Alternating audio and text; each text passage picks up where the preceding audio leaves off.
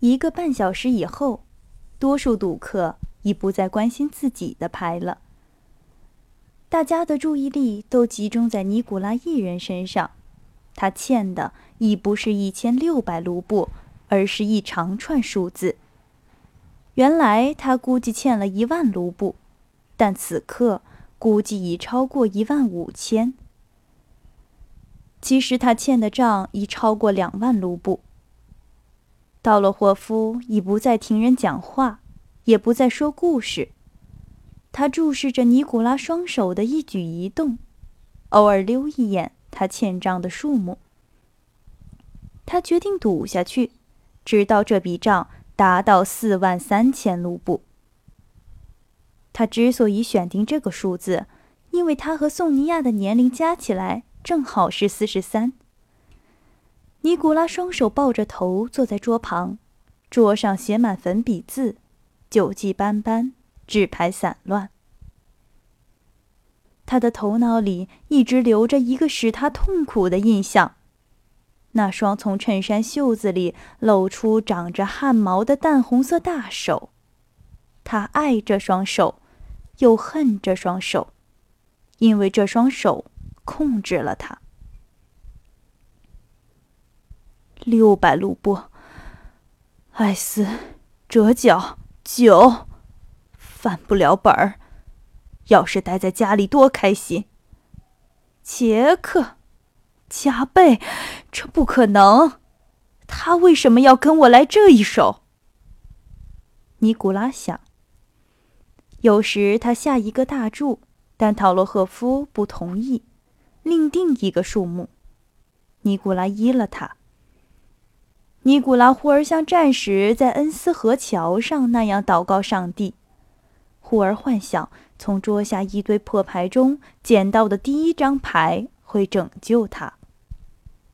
忽而数着衣服上的涛子，打算孤注一掷，把全部输款都压在同涛子数目相等的牌上。忽而望望其他几个赌客球员，忽而望望道洛霍夫此刻冷冰冰的脸，竭力想猜透他的心思。他明明知道，我这样输下去会有什么结果。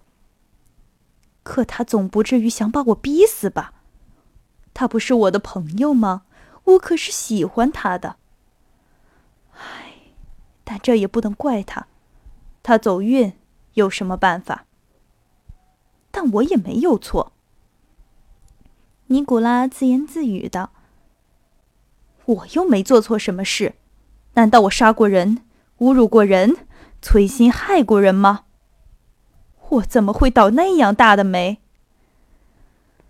这是从什么时候开始的？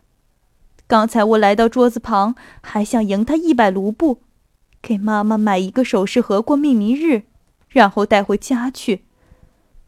我原是多么欢乐，多么幸福，多么无忧无虑呀！可当时我没体会到我是多么幸福。这样的幸福生活是什么时候结束的？这种可怕的新局面又是什么时候开始的？怎么会发生这样的变化？我一直坐在这儿，坐在这张桌子旁选牌发牌，一直这样瞧着这双宽大灵活的手。这一切是什么时候发生的？究竟是怎么发生的？唉，我身体好好的，我还是原来的我。一直待在老地方，不，这不可能，不可能出什么事儿。尼古拉脸红耳热，浑身出汗，尽管屋里并不热，他的脸色又可怕又可怜，由于故作镇定而显得越发不自然。记下的账达到了道罗霍夫预定的四万三千这个可怕的数字。尼古拉刚折了一张牌的角，表示要捞回或加倍支付刚输出去的三千卢布。道洛霍夫却把一副牌拍了一下，推到一边，拿起粉笔，笔迹粗大而整齐地记下了尼古拉欠的账，但把粉笔折断了。吃饭了，该吃饭了。哦，吉普赛人来了。果然，一群皮肤黝黑的男女从寒冷的户外走进来，操着吉普赛口音交谈着。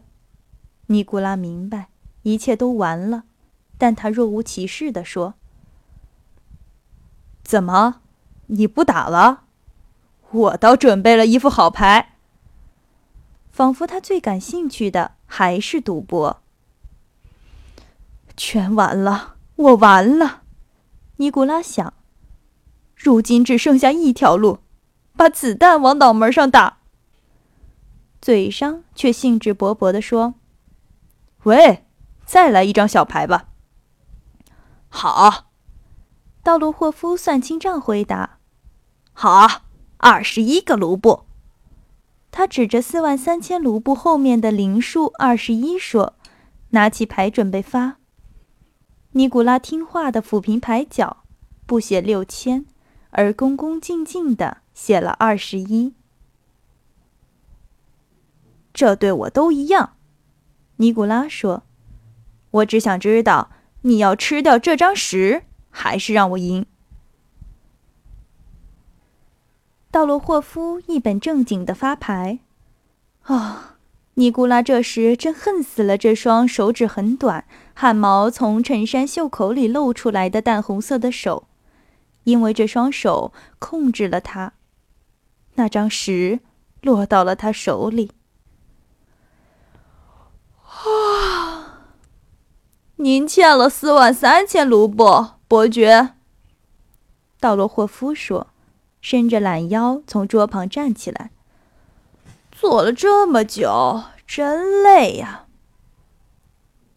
是啊，我也累了。尼古拉说。道洛霍夫仿佛提醒他别开玩笑，拦住他说：“什么时候可以拿到钱，伯爵？”尼古拉涨红脸，把道洛霍夫叫到隔壁屋里。“我一下子付不出，你收期票吧。”尼古拉说。